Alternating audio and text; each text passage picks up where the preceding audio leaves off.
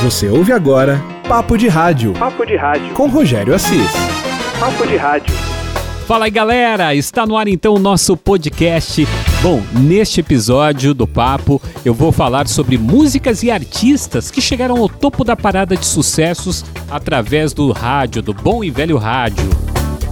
Vamos saber um pouco dos bastidores, das negociações Vamos conhecer também alguns artistas que saíram do anonimato e foram projetados ao sucesso através do rádio. Bom, para isso eu vou contar com alguns amigos que vão trazer histórias aqui. Fica comigo, hein? Papo de Rádio. Papo de Rádio. Com Rogério Assis. Bom, e vamos lá. Eu conto sempre com a participação dos meus amigos do rádio. O primeiro é o JC, JC que já esteve aqui no podcast contando a, a sua carreira, fazendo participações, é praticamente o integrante aqui do papo.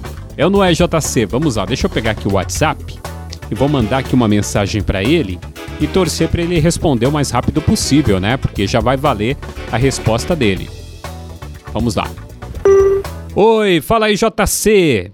Cara, eu tô nesse momento gravando aqui o papo e o nosso tema é sobre músicas e artistas que chegaram ao topo da parada de sucessos através do rádio. Tenta se lembrar aí, cara, nas rádios que você trabalhou, de alguma música, algum artista que de repente você ouviu assim, cara, começou a tocar na rádio, aquele trabalho todo de lançamento e de repente eles chegaram ao número um, foram lá pro Faustão, aquilo tudo, mas foram catapultados pelo rádio. Você tem alguma história? Já grava direto porque esse áudio eu vou colocar no podcast, hein?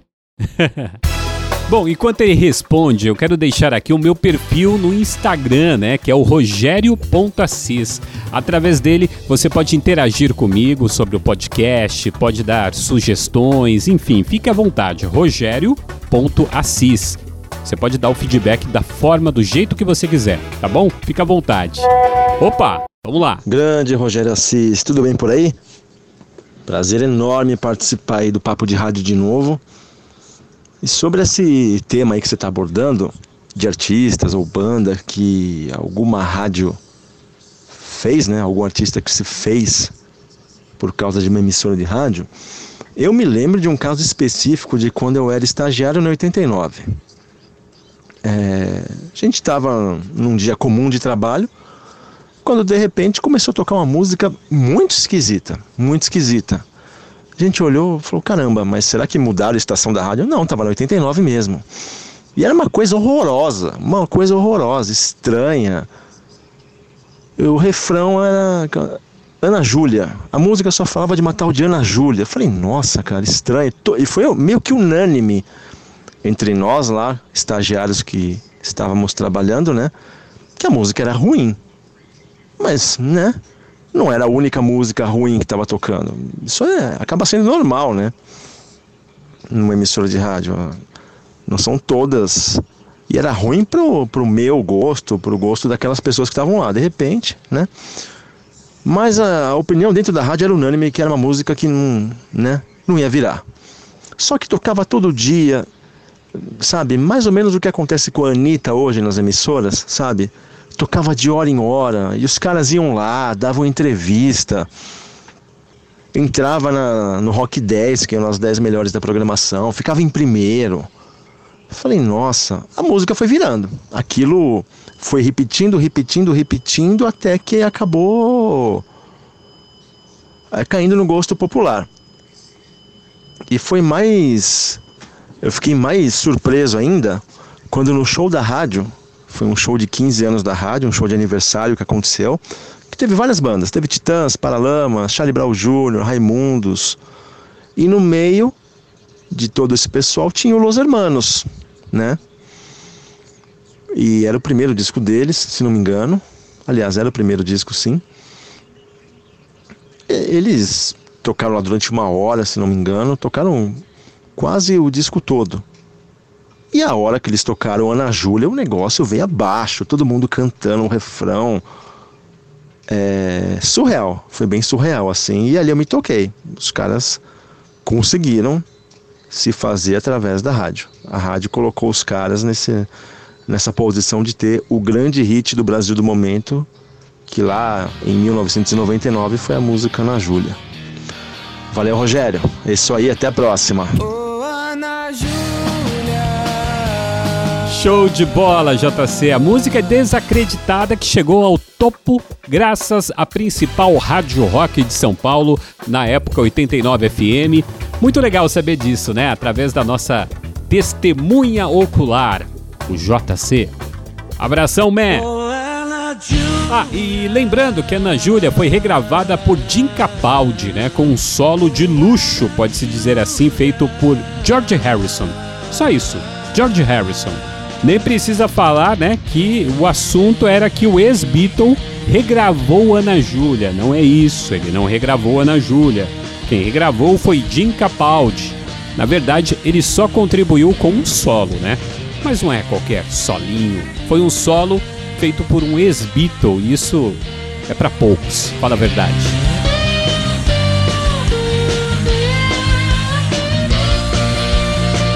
Vamos lá então, dando sequência ao nosso papo, mais um contato aqui. Agora eu vou falar com Fernando César da Band FM, que é um outro segmento, né? A gente sai aqui do rock e vai para um segmento mais popular. Provavelmente ele tem uma história interessante para contar pra gente. Vamos lá então, deixa eu chamar aqui. Fala Fernando César, tudo certo, mano? Saudade de você. Cara, tô gravando aqui meu podcast, o Papo, e o nosso tema hoje é sobre músicas e artistas que chegaram ao topo da parada de sucessos graças ao rádio.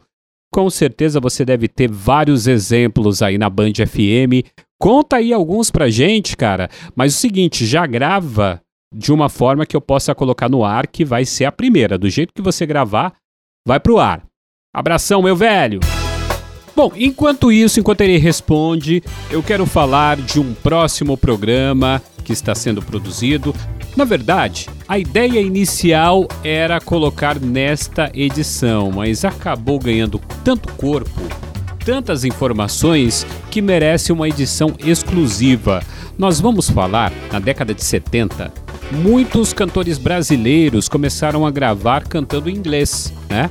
Até compor a música e gravar cantando em inglês, mas tinha um detalhe: eles fingiam que eram gringos. E quem passava um pano, quem praticamente fazia o marketing todo, era o rádio, anunciando inclusive que esse cantor é sucesso na Europa, nos Estados Unidos e está tocando aqui na rádio, e ainda mais, essas músicas entravam na trilha sonora internacional das novelas da Globo. E tem cada cantor, né, que nós conhecemos bem, como Fábio Júnior, dentre muitos outros que estouraram primeiramente com o pseudônimo Gringo. Mas tem uma história especial que eu vou deixar para essa edição que eu estou preparando, ok? Fernandão respondeu, cara rápido, esses amigos aqui são rápidos pra caramba. Mágicas da edição. Vamos lá, vamos ouvir o Fernando. Grande Rogério Assis, tudo bem? Eu sou o Fernando, locutor da Band FM, e eu tenho um grande prazer de participar é, do seu projeto, desse podcast e falar do que nós amamos fazer todos os dias, que é trabalhar no rádio, não é? e aí a sua pergunta me fez refletir bastante, rapaz. Qual artista que eu vi é, durante a minha carreira que eu vi é, começar sua carreira no rádio? Na televisão e nas mídias, né? Por aí afora. E eu quero dar destaque para dois cantores que eu observei o início da carreira deles e que começou na Band FM. A primeira, né, uma mulher chamada Marília Mendonça. Final de 2014, 2015, nós recebemos esse material lá na Band FM e chamou atenção a qualidade sonora misturado com a sua voz marcante. E era um período em que as mulheres queriam mais é, um espaço no meio musical. Nós já conhecíamos Simone Simaria, conhecíamos Maiara e Maraísa, a Anitta vinha numa ascensão, e aí então chegou lá na Band FM a voz marcante de Marília Mendonça. E eu me lembro que nós começamos a tocar uh, Marília Mendonça e em poucas semanas a gente já via outras rádios do segmento popular também dando atenção e também executando músicas de Marília Mendonça. Você não vai mudar.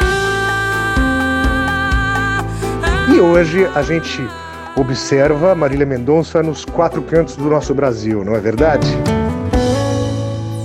Um outro destaque que eu gostaria também de acentuar aqui no podcast é o Wesley Safadão. Wesley Safadão já vinha aí é, de décadas de trabalho, né? Wesley Safadão, muito conhecido principalmente no norte e nordeste do nosso Brasil, mas o Wesley Safadão queria uma proposta nacional. Então, ele veio, uh, ele mesclou o forró com o sertanejo, e aí ele fez esse ritmo marcante, esse ritmo diferenciado de Wesley Safadão. E eu me lembro a primeira vez que eu toquei Wesley Safadão na rádio. Foi a música Camarote. Você não merece um por cento do amor que eu te dei. E daí em diante, você só viu a carreira do Wesley Safadão crescer a cada ano que passava até hoje em dia, né? Hoje Wesley Safadão um dos artistas mais bem pagos do nosso Brasil. Então, esse, esses dois foram acho que os destaques assim que na minha carreira eu consegui observar desde o início, né, desde a primeira música até o sucesso de hoje em dia que eles chegaram. Rogério, mais uma vez muito obrigado pela participação. Conte comigo, meu velho. Estamos aí. Forte abraço a todos. Grande abraço, Fernando. Obrigado pela colaboração. E essa é a realidade, né? Marília Mendonça e Wesley Safadão são os cantores sertanejos, que esse sertanejo pop, que é o que está mais tocando hoje em dia, né? Esses caras fazem muitos shows, souberam se adaptar muito bem fazendo umas lives nesse momento de pandemia, lives patrocinadas. Eles têm assim um staff muito bom por trás deles, né, que organizam tudo isso. Patrocinadores como a Ambev também. E nós vamos conversar agora. Eu estou aqui já procurando no meu celular aqui na minha lista de WhatsApp o outro lado. Vamos ouvir agora um empresário Aquele cara que de repente contrata as rádios, busca nas rádios a oportunidade da rádio catapultar a carreira de alguns artistas que ele empresaria. Para isso eu escolhi aqui o Tuca Andrade, que é um grande amigo além de tudo, né? Grande profissional, grande amigo e meu compadre também, né? Vamos lá. Deixa eu mandar aqui a mensagem para ele. Fala aí, Tuca. Tudo certo, mano? Cara, tô gravando aqui o meu podcast, tá? Já tá valendo se você puder, participa aqui comigo. O tema é músicas e artistas que chegaram ao topo da parada de sucessos através do rádio. Mas só que a sua participação, queria que você destacasse como acontecem as negociações com as rádios. Como que de repente é, você negocia com a rádio a execução das músicas? Como que acontece? Existe ainda o famoso jabá? O que é o jabá? É o valor em dinheiro que as rádios cobram para tocar o artista que, que você acha disso e como que acontece, Tucar? Responde para mim, por favor. Do jeito que você responder, eu vou colocar no ar aqui. Enquanto ele responde, é, tem gente que fica assim indignado, fala: peraí, as rádios cobram para lançar determinado cantor? Sim, como se fosse uma inserção comercial algumas rádios. Cada uma tem uma, a sua realidade, dependendo do tamanho dela, dependendo da cidade, vai variando ali os valores. Às vezes pode ser algum brinde, alguma coisa para sortear para os ouvintes, para fazer uma promoção, mas sempre acontece uma troca. Tem exceções, né? Tem rádios que de repente aposta no artista, troca as execuções por shows quando esse artista tiver mais famoso, né? Geralmente são shows assim de aniversário da rádio, shows da rádio, né? Vamos lá, vamos ouvir, já chegou. Fala meu parceiro Rogério, tudo bom? Aqui é o Tuca Andrade. É um prazer estar participando com você desse projeto, né, para as pessoas entenderem um pouco aí em relação a artista, né, artistas e rádios, né? É bem complexo esse assunto, né? Eu acho bacana a gente falar sobre isso porque tem muitas pessoas, né, que não fazem ideia de, de como isso funciona, né? E até mesmo alguns artistas, Rogério, é, não, não, ainda não sabe é, quase sobre isso, sobre esse assunto, porque às vezes alguns empresários estão tá por trás de tudo e às vezes o artista acaba ficando é, desinformado, né? Vamos dizer assim. Mas a maioria eu diria que já sabe como funciona. Hoje as grandes rádios, né? As rádios que já tem nome, está no mercado há muito tempo aí, é, é bem mais complexo, vamos dizer assim, para um artista pequeno colocar aí o seu trabalho para ser divulgado né, numa dessas rádios. Os artistas já grandes, já de nome, que já estão estourados aí na mídia alta, né, vamos dizer assim, eles têm uma acessibilidade muito melhor nessas rádios, apesar de que mesmo assim eles têm que custear, né? Tem rádio, Rogério, que chega a cobrar até 30 mil reais para incluir um trabalho de um artista aí na, na sua programação, para tocar aí, vamos dizer assim, três a quatro vezes por dia, num período aí de, de dois a três meses, vamos dizer assim, né? Então isso fica bem difícil para os artistas pequenos, né? Às vezes tem rádio até que fala, ah, eu revelei tal artista, eu lancei tal artista, foi através da gente, mas não é bem assim não, sabe? Por trás disso sempre tem alguma coisa, os empresários investindo. É óbvio que as rádios precisam, né? De, desse lado comercial também, mas eu acho que um pouco chega até ser um pouco exagero, né? Eu acredito. Eu acho que deveria ser um pouquinho mais acessível, né? Para os artistas menores, então, fica mais difícil ainda, meu amigo, né? É, falando das rádios menores, vamos dizer assim, as rádios menores a gente consegue ter um acesso melhor nessas rádios, né?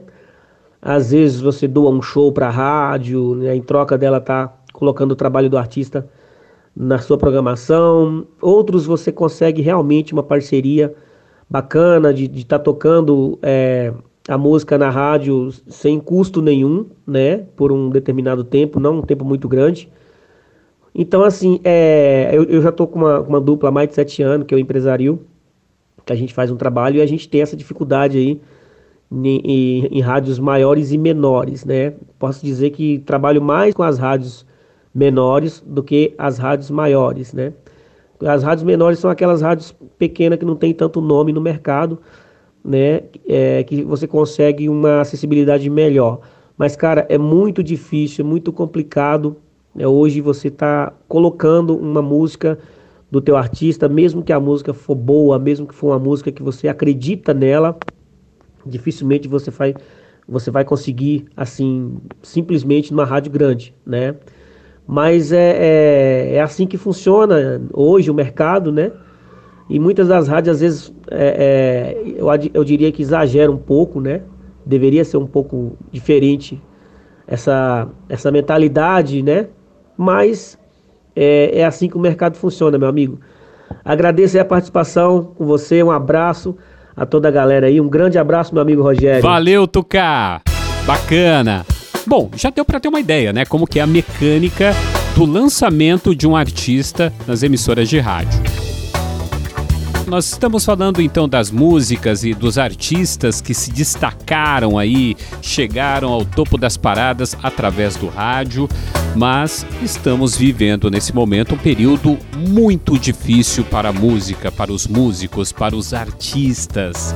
E recentemente eu conversei com Edilson Venturelli, ele é diretor executivo do Instituto Bacarelli.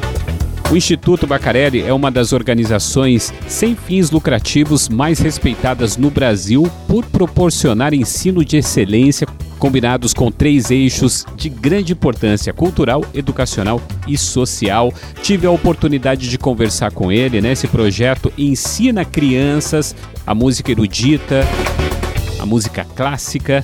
E eu conversei recentemente com ele, ele estava divulgando a live do Skank, que o dinheiro arrecadado foi revertido para um instituto, foi muito legal. Eu aproveitei a oportunidade para perguntar como fica a música a partir de agora. Como será a nova realidade para os músicos, para os artistas, para todos os envolvidos no showbiz? O Edilson é um cara que respira música, trabalha com música, com vários músicos, com arte no geral, pode-se dizer assim, e ele tem um feedback bem interessante para passar para a gente. Eu vou colocar esse trecho desta entrevista aqui no podcast para a gente.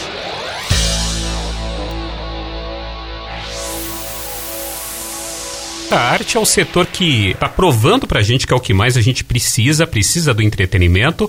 Mas você, sendo da área, como que você vislumbra? Como que você vê a volta pós-pandemia? Tem muitos amigos que vivem intensamente da, da, música, né? Que fazem shows, tem banda. Não dá para fazer nada. Então, pegou em cheio essa classe. Como que você vê aí o futuro?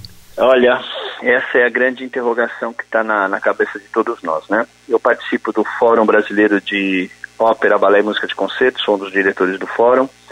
E esse é um dos grandes trabalhos que a gente está fazendo. A gente está estudando tudo que está acontecendo no mundo, no, no, caso nosso da música de concerto, né? Mas que também chega para a música popular, para os grandes shows, para ver os protocolos de segurança. Uma certeza, a, todos acho que nós, to, acho que todos nós temos. A pós-pandemia, o mundo não volta como ele era antes. Enquanto, no mínimo, enquanto não houver uma vacina efetiva e eficaz, eu acredito que os grandes encontros, as grandes concentrações de pessoas vão ser reduzidas, né? Ou por determinação governamental, ou até por, um, por uma questão de segurança das próprias pessoas. Aí tem um monte de coisas que são questionáveis. Estão saindo protocolos dizendo que em shows ao vivo tem que ter dois metros de distância entre cada pessoa, a mesma coisa dentro de um teatro, né? Tem que, tem que ter dois metros de distância entre cada pessoa. Mas isso não está acontecendo no ônibus de manhã quando as pessoas vão trabalhar. No trem, isso não está acontecendo no supermercado. Isso não está acontecendo no, dentro do avião. Não estão pondo as, as pessoas dois metros de distante. Mas quando chega na arte, a gente vai ter que ficar dois metros de distante cada um. Isso significa pegar um teatro de 1.500 lugares e reduzir a capacidade máxima desse teatro para 200 lugares. Então, olha, olha, olha o tamanho das restrições, né? Então, assim, é, eu, eu, penso que, principalmente no Brasil, está todo mundo muito perdido, porque a gente nunca viveu uma situação como essa. A gente não tem isso no nosso repertório. A grande oportunidade que a gente está tendo é que, como a Europa está na nossa frente nesse aspecto, eles começaram a, a enfrentar essa pandemia antes, algumas experiências já estão já estão sendo postas em práticas, né? Já tem teatros reabrindo, já tem shows voltando a acontecer e a gente vai apro poder aproveitar com eles. Mas uma coisa eu tenho certeza, o streaming chegou de vez agora para ficar, né? Eu acho que é, através justamente da, da do, do streaming, né, a gente vai conseguir atingir públicos diferentes. A gente, por exemplo, fazia concerto fechado. Agora vai começar a fazer por streaming. De repente, uma pessoa que está lá em Los Angeles vai poder assistir um show ou um concerto aqui em São Paulo, em qualquer lugar do mundo, né? E quem sabe pagando por isso. Quem sabe pagando por isso. Eu acho que a gente vai passar como sociedade uma transformação. O que eu espero só é que essa rede de solidariedade que a gente está vendo ser, sendo formada nesse momento aqui, ela permaneça ainda que em um grau menor, mas que todos aqueles que nesse momento, todas as grandes fortunas, as grandes empresas, é, que nesse momento estão doando dinheiro né, para o enfrentamento da crise, a hora que ela ficar é, é, em um certo ponto assim domada, que essa, essa rede se mantenha atuante, né, para que a gente possa construir uma sociedade mais justa e com menos desigualdade social. Nós artistas uhum. vamos ter que enfrentar essa, essa situação. Nós estamos sendo todos provocados a se reinventar. E esse é o, é, é, eu acho que é o grande desafio que a gente tem agora. Mas te confesso que eu não consigo fazer uma previsão ainda não de nem de quando e nem de como a gente volta. Esse foi um trecho da entrevista com Edilson Venturelli, diretor executivo do Instituto Bacarelli, um instituto que leva as crianças de Heliópolis a participarem do projeto, né, e fazerem parte da orquestra, enfim, educando as crianças musicalmente. Um projeto sensacional e ele falou um pouquinho aí da sua visão, o que vai ser da música pós-pandemia. Bom, e esse é o nosso podcast que fica por aqui. Você pode interagir comigo, Rogério Pontacis, no Instagram. Para você que está ouvindo aí em alguma plataforma, nós estamos também no Spotify. Tá? Você entrando lá no Spotify, colocando Papo de Rádio ou Rogério Assis, eu vou pedir para você seguir o nosso podcast, que tá muito bacana, tá? Se quiser interagir, mais uma vez vou repetir, Rogério Pontacis no Instagram. Até a próxima! Você ouviu Papo de Rádio. Papo de Rádio. Com Rogério Assis. Papo de Rádio.